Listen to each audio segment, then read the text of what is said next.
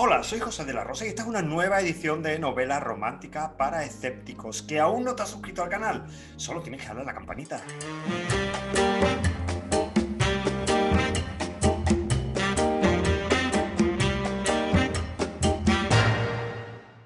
Uno de los hallazgos de la novela romántica son los subgéneros, pero déjame que te lo explique.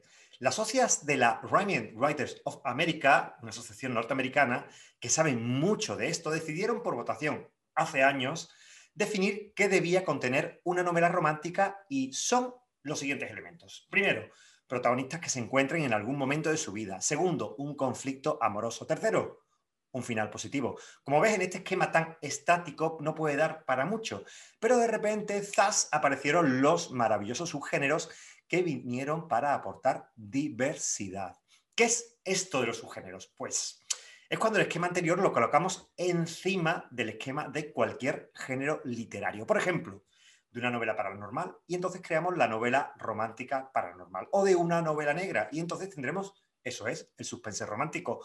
O de una novela histórica y tendremos la novela romántica histórica. Como ves, es una herramienta muy útil que permite crear argumentos casi infinitos y en todas las direcciones que se te ocurran. Y hoy te traigo una invitada que quería presentarte hace tiempo. Ella ha creado su propio subgénero, sí señor, el cookie terror, y con mucho éxito. Nacida en Vizcaya, estudió psicología, pero decidió que los trabajos a tiempo parcial no eran lo suyo. Así que lo dejó todo para escribir. Tiene, sí, 21 novelas publicadas y vive, sí señor, de escribir. En 2017 fue finalista del premio literario Amazon con Los Crímenes del Lago. ¿Sabes ya de quién hablo? Pues de Gema Herrera Virto. Gema, muy buenas. Hola José, encantada de estar por aquí. Oye, la primera pregunta que quiero hacerte, yo he dicho, ay Dios mío, esta, esta pregunta espero que no le siente mal a Gema. Y es que yo digo, vamos a ver, en las novelas de Gema que suele haber a lo mejor mm, algo de sangre, de hecho hay mucha sangre, de hecho hay toneladas de sangre. ¿Cómo hacen los protagonistas para enamorarse, Gema, por Dios? A ver, lo primero es que en mis novelas no hay toneladas de sangre. En mis novelas siempre hay muertos, ya sean muertos naturales en las novelas policíacas o muertos sobrenaturales, fantasmas, espíritus, demonios, tal, en las novelas que son thrillers sobrenaturales. Pero tampoco hay toneladas de sangre, es decir, no son gores ni nada, son bastante light. Pero sí es cierto eso, que me gusta que haya un componente, pues eso, de muertos, tierra de muertos. Eh, pero de todas maneras, aunque haya eso, eh, yo creo que es que las historias de amor tienen que estar presentes en todas las historias. Es decir, eh, yo desde chiquitilla, eh, cuando me decían, tienes que leer este libro, tienes que ver esta película, preguntaba, pero hay chicos, chicas, se enamoran y tal, porque yo creo que complementa cualquier historia, ya sea de guerra, de vaqueros, de, O sea, aunque no sea un género que yo cultive o que yo lea normalmente, yo creo que una historia de amor permite ver la personalidad y los sentimientos de los protagonistas y complementa bien cualquier tipo de historia. Vale, mm, me has convencido. Vale. Así a medias. Eh, otra cosa, eh, yo, yo, yo, antes de conocerte te seguía en redes sociales, porque tú eres una persona desternillante, permíteme que te lo diga en redes sociales, cuando hablas de las cosas que te pasan a ti, que son fantásticas, de tu perro, de tus gatos. Mm, ¿No le parece muy poco serio una autora de novela de misterio, de asesinato, que sea tan divertida? Eso no lo veo serio, señora.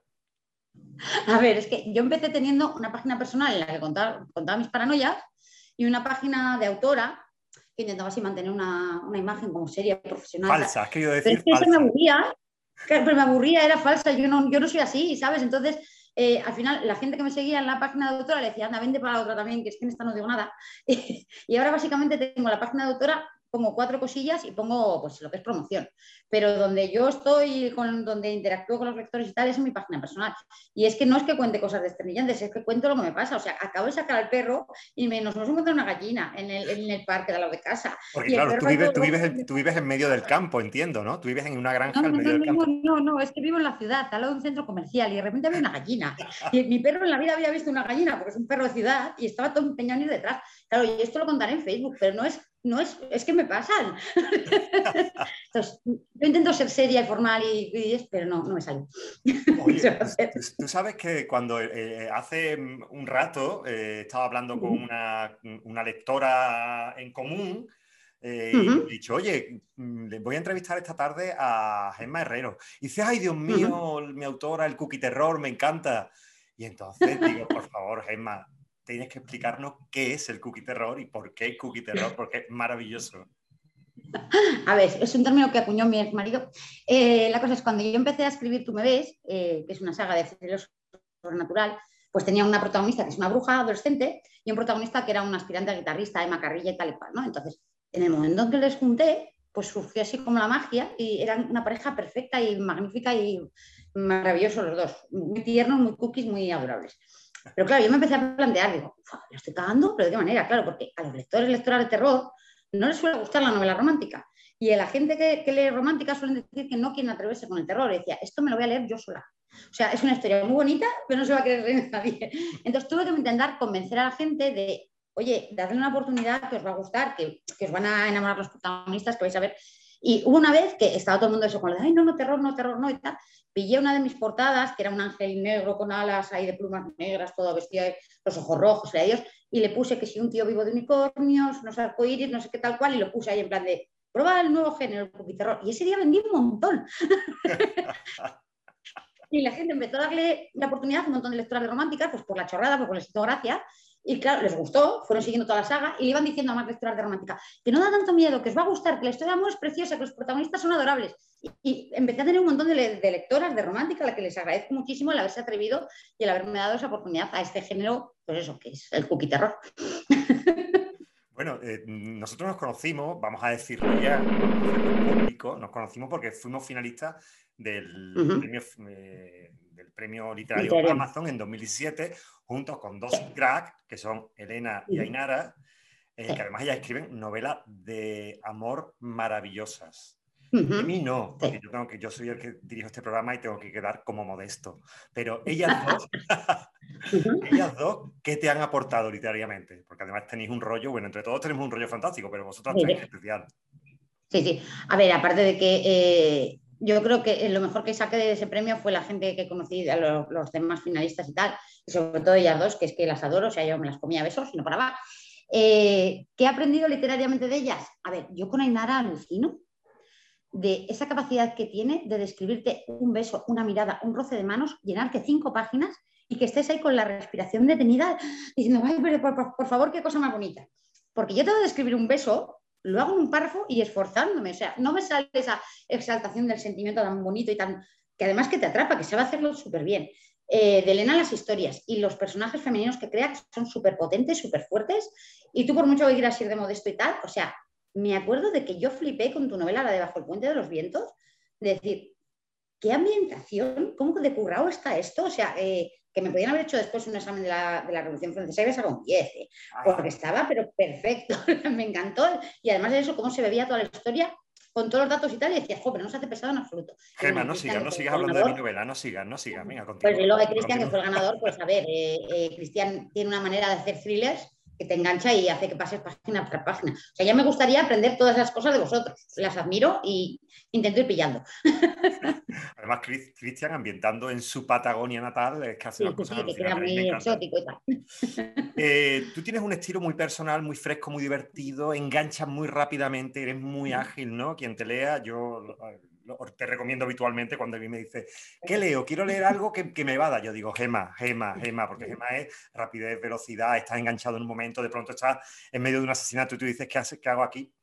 Pero a mí me gustaría que me contaras cómo empezó todo esto, porque yo recuerdo una conversación en la que tú decías, ay Dios mío, mm, acabo de quedarme en paro y yo no sé si seguir buscando trabajo o dedicarme a escribir a tiempo completo. Llegaste a tomar esa decisión, ¿qué ha pasado en tu vida? ¿Cómo te va? Vamos a ver, eh, cuando me hice finalista de Amazon, claro, eh, aparte de la promoción que te hacen ellos y que hace que te entren nuevos lectores, pues claro, eh, todo el resto de libros que ya tenía antes es como que de repente también se reavivan y empecé a vender bastante. Pero claro, yo tenía un trabajo en el que llevaba 7, 8 años redactando temarios para una, serie de academias a nivel nacional.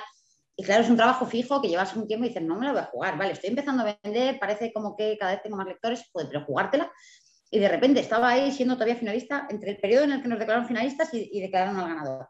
Me llaman de trabajo y me dicen, oye, ven mañana y tal, que tenemos una reunión y tal. Y llego allí y me dicen, bueno, que estás despedido. Así, para otro. Que ya no te necesitamos, tal, porque habían cambiado cierto tipo de cosas en la empresa. Y claro, dije, a ver, no es una decisión meditada de decir, ah, me la juego y tal. No, no, es que no me han dejado más narices. Entonces dije, podría ponerme a buscar otro trabajo, pero fue como una especie de señal. De las cosas literariamente me están empezando a ir bien y justo ahora eh, me he quedado sin trabajo, pues voy a probar, voy a intentarlo.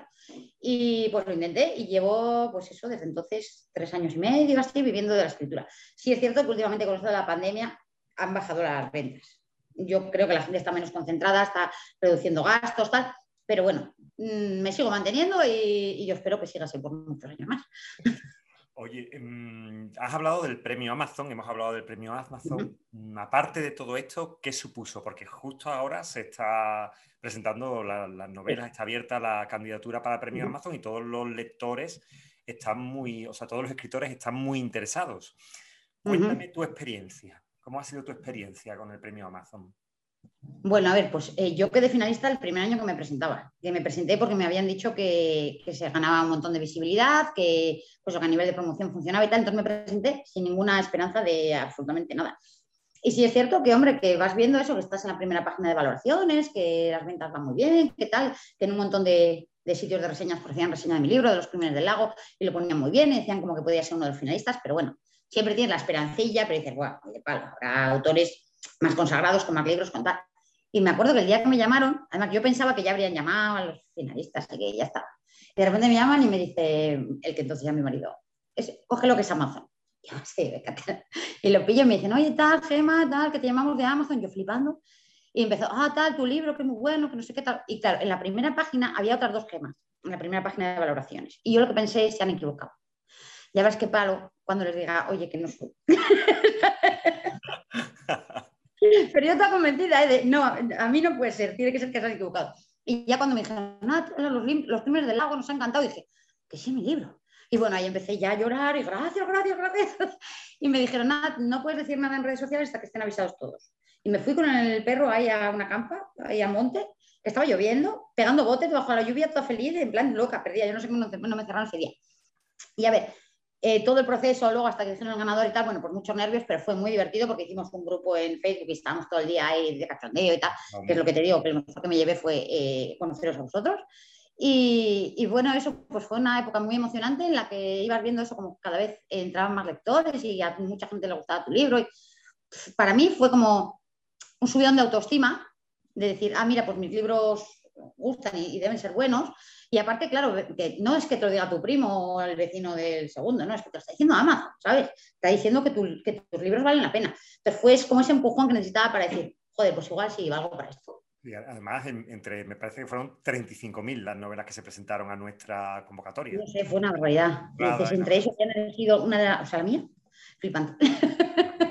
Oye, una cosa, mm, como tú eres, creo que eres la primera mm, persona que entrevisto que no pertenece al mundo de la novela romántica.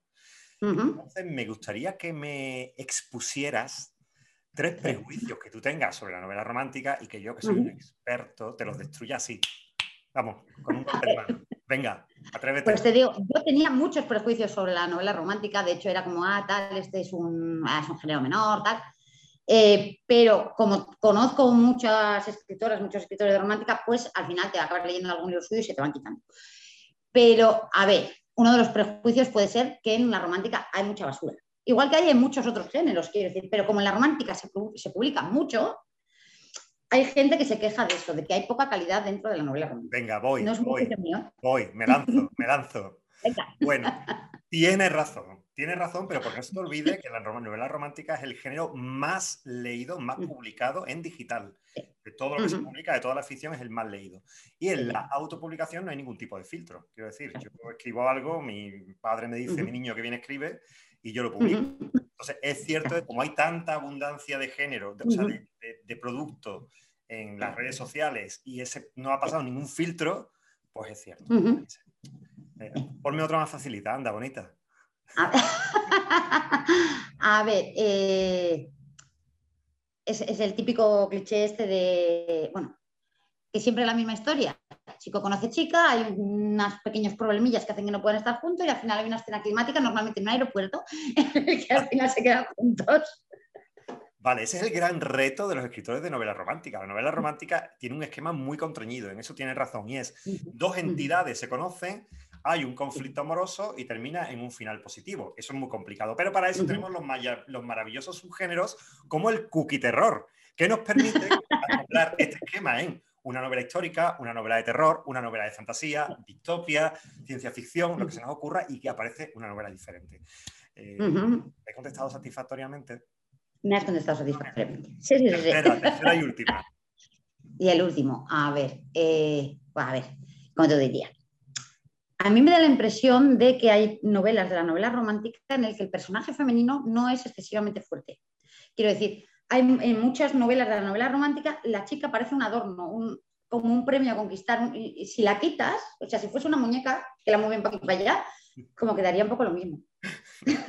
Me encanta esa apreciación. Bueno, es posible que haya novelas románticas donde la chica sea un florero, pero la, mayoría de las novelas románticas que se escribe hoy, las protagonistas son mujeres empoderadas y después se habla mucho de diversidad. Por ejemplo, el premio Titania de este año, que sé que ha salido el día 18 de mayo, hace tres días, pues va sobre un chico trans. María José Tirado acaba de sacar una novela hace dos días que va sobre el amor entre dos personas que tienen enfermedades mentales, etcétera, etcétera. Sí es verdad que es posible que, sobre todo las novelas históricas, ¿no? que tienen que ambientarse en épocas en las que la mujer seguía bajo un cliché, pero la novela contemporánea, en líneas generales, normalmente suele estar empoderada. Ahora voy yo contigo, voy a hacerte una pregunta que te va a hacer mucho daño. Háblame extensamente de Tú me ves, tu novela que, bueno, tu saga de novelas. Ah. Dentro de la saga estaba Los Crímenes del Lago, que es con la que quedaste finalista en Amazon, pero si no me equivoco son siete novelas, ¿no? Sí, son seis de la saga, más Los Crímenes del Lago, que es una novela independiente que salió antes, pero que iría eh, en, el tiempo entre la cuarta y la quinta. Vale. Porque está relacionada hay personajes que, eh, son de, las, de, las, dos. Entonces, la cosa es, eh, yo después de escribir Los Crímenes del Lago, quedar finalista y todo esto, me, planteé que quería escribir una novela sobre casas encantadas. Eh, que es un tema que me gustaba y tal, había leído varios libros y dije, ah, pues yo creo que puedo hacer una chuleta. ¿no? Entonces me puse a escribir y el personaje de la chica no me salía, no me parecía que tuviese la fuerza suficiente. Eh, ya te he dicho, tiene era una bruja que veía, tiene el don de ver a los muertos, que realmente es una putada, porque todo el mundo en el pueblo la trata como que es la rara y tal, ¿no? Y empecé a escribir. Que falta de intimidad también qué falta de intimidad, ve a los muertos. Estás tú en tus asuntos y de pronto un muerto ahí. No, no, se le presentan todo el rato y le piden cosas y la chica está hasta las narices. O sea, para ella no es un don, es una putada. la cosa es que empecé a escribir la novela y dije, pues es que el personaje de la chica no me sale, no tiene la, suficientemente, la suficiente fuerza, no, la, no me acaba de gustar. Y de repente pensé, joder, pues si tienes una bruja que mola un montón, la de los crímenes del lago, que en los crímenes del lago es una mujer de cuarenta y pico años pero si ambienta la novela en los años 80, pues es una adolescente y ya está. Y entonces me puse a escribir sobre ella y funcionaba súper bien. Y luego lo junté con eh, un, personaje que tenía ahí guardado, que se me había ocurrido, que era un, aspirante a guitarrista que vive en una familia de mediums, todos tienen poderes menos él, que es totalmente escéptico. Y piensa que en su familia están todos locos y que son unos farsantes. Entonces, les junté para intentar resolver el caso de una, de una casa encantada y es lo que te digo, en el momento en el que de repente se juntan los dos personajes, o sea, surgió una química del copón y era como, ¡guau, pero qué bonito esto! Y se enamoraron perdidamente. Y entonces luego era, la saga va sobre ellos dos, que van eh, con una autocaravana en los años 80 por el este de Estados Unidos resolviendo eh, casos sobrenaturales. Yo escribí el primer libro como un libro eh, independiente para presentarlo al siguiente concurso de Amazon y tal. Pero a la gente le encantó la historia, a mí también me, me enamoré de los personajes. Y es que encima, a ver, en los crímenes del lago la chica, que es lo que te digo, en los primeros del lago ya tiene cuarenta y pico años, lleva 20 años sola metida en su casa. Y dices, ¿y dónde está el chico? ¿Qué ha pasado? Pues bueno, tuve que escribir toda una saga para poder contestarme esa puñetera pregunta. Me encanta los crímenes del lago. Y entonces eso es eh, cómo, eh, se va desarrollando la historia de amor de ellos dos, mezclado con casos de demonios, vampiros, eh, fantasmas, casas encantadas, dioses del caos, se van enfrentando cada vez a entidades superiores y, es mientras tanto cómo se desarrolla la historia de amor, desamor entre ellos. Tú me ves, dejaré todo abajo bien señalado para que nadie se pierda de esta saga tuya y además apetece mucho leerla. Bueno, eh, recomiéndanos tres novelas con las que muramos, pero de amor. De amor. De amor. Sí, de muerte. a, ver, a ver, pues voy a recomendar eh, Deja que todo arda de Joana Arteaga. Es una novela que se presentó en el año 2017 con nosotros y que yo pensaba que, iba a ser finalista, porque es una pasada de historia eh, que habla sobre el bullying, sobre el amor juvenil, adolescente, sobre la búsqueda de identidad. o sea, a mí me alucinó esa historia, me pareció precioso. Eh, de nuestra amiga Ainara, de San Martín, eh, ¿cómo se llama? Azul, tormenta, lluvia, añil o algo así. Sí. Bueno, pues es una historia de una mujer maltratada que de repente tiene la oportunidad de volver al pasado, de viajar al pasado y al, día en el que conoció a su maltratador y intentar cambiar las cosas. Y es una historia de, pues una historia de amor, es una historia en la que hay esa pincelada como sobrenatural y tal. Y, aparte es una historia de, pues eso, de, empoderamiento, de aprender a, superar todos esos malos recuerdos, a aprender a, vivir por ti misma, a luchar por lo que de verdad quieres. Me alucinó esa historia, me pareció precioso. Y otra historia de amor, eh, por ejemplo, Dulce Merced me gusta también mucho. Dulce, eh, tiene una historia que se llama Kilómetro Cero, que va sobre, es un taxista que justo está teniendo una crisis con, su pareja y, va recogiendo gente en su taxi y la gente que se monta en su taxi le va contando sus historias mientras se desarrolla la de él. Y son todo eso, historias de amor, de desamor. Eh, me encanta el, estilo de Dulce Merced, tiene ese estilo así como más serio y luego tiene un montón de novelas chiclit que aparte de, ser muy bonitas, muy románticas, te ríes muchísimo con ellas. Entonces, ¿cualquiera de esas tres? Me encanta Dulce, me encanta Inara y no he leído la, de... Eh, la de Joana, pues, te la recomiendo. La tengo que leer. Bueno, para terminar, no quiero tomarte más tiempo porque supongo que tendrás que asesinar a alguien. Eh, te voy a... Sí, no, atado. Eh, busco por las redes sociales algún tipo de afirmaciones que haga la gente referente a la novela romántica y se las expongo a mis invitados para que ellos me den su opinión. ¿Vamos con ellas? Son dos. La primera, prefiero el terror a los amores. A ver, yo también he sido durante muchos años de eso. Yo prefería el terror, la novela policíaca e incluso la novela histórica a una historia de amor que solo tuviese historia de amor. Y te, reconozco que yo era muy despectiva con la novela romántica. De decir, esa, esa cursilada, qué pastelada, yo no quiero leerme esto. Pero una vez que empiezas a conocer lo que es eso, la romántica que se escribe actualmente, que hay novelas románticas de muchísima calidad, te das cuenta de que no tiene por qué ser excluyente. Es decir, yo puedo disfrutar con una novela de terror, puedo disfrutar con una novela de amor y puedo disfrutar con cookie terror, que es una cosa medias. no tiene por qué eh, ser una cosa o la otra, es que no tenemos por qué ser tan de blancos o negros. Vale, bravo, me gusta la respuesta. Segunda, está súper difícil. Lanzarse a vivir de la escritura es un suicidio. Eh, pues hombre, estoy un poco de acuerdo. Quiero decir, eh, yo, yo creo que lanzarse a vivir de la escritura sin tener una base detrás es un suicidio. Es decir, yo no puedo coger, escribir un libro, dejar mi trabajo, colgarlo en Amazon y pensar que se va a vender como churros, porque esto no es un sprint. Puede que tengas suerte, te descubra una editorial, y eh, diga, vas a ser mi escritor estrella y te forres, pero eso es, vamos, casi imposible. lo normal, me ale con el gin es que eh, esto sea eso, una carrera de fondo. Eh, tú sacas un libro, consigues unos lectores, que para el siguiente libro te están esperando porque se han enamorado de tu voz y de tu manera de escribir y que además te van recomendando a más gente, en el siguiente ya tienes más, en el siguiente ya tienes más y poco a poco vas consiguiendo una base de lectores que te son fieles y que quieren leer cualquier cosa que tú escribas. Y luego ya aparte puedes tener lanzamientos eh, que vayan muy bien, pues como me ha pasado a mí con, con Tú me ves, pues que ese fue muy bien y, o sea, toda esa saga y consigue un montón de lectores nuevos, pero por ejemplo tengo otros libros, pues como Venganza, que es de zombies, o Cirán, que va de maldiciones chinas y de gatos que hablan, que casi no ha leído ni eh, nadie. Porque son temas muy raros.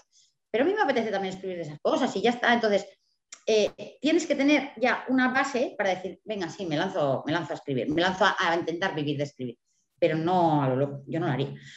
Sí, sí, no estoy totalmente de acuerdo. Oye, fíjate, ahora que estabas tú hablando, se me ha ido un poco la cabeza y he llegado a la siguiente conclusión. O sea, después de ser finalistas de los premios Amazon, tú y yo hemos divorciado. ¿Sabemos algo de, Elena y Ainara? ¿Siguen casadas? A ver si va a haber una maldición detrás de los premios Amazon. Ahora que de los del 2017, puede ser.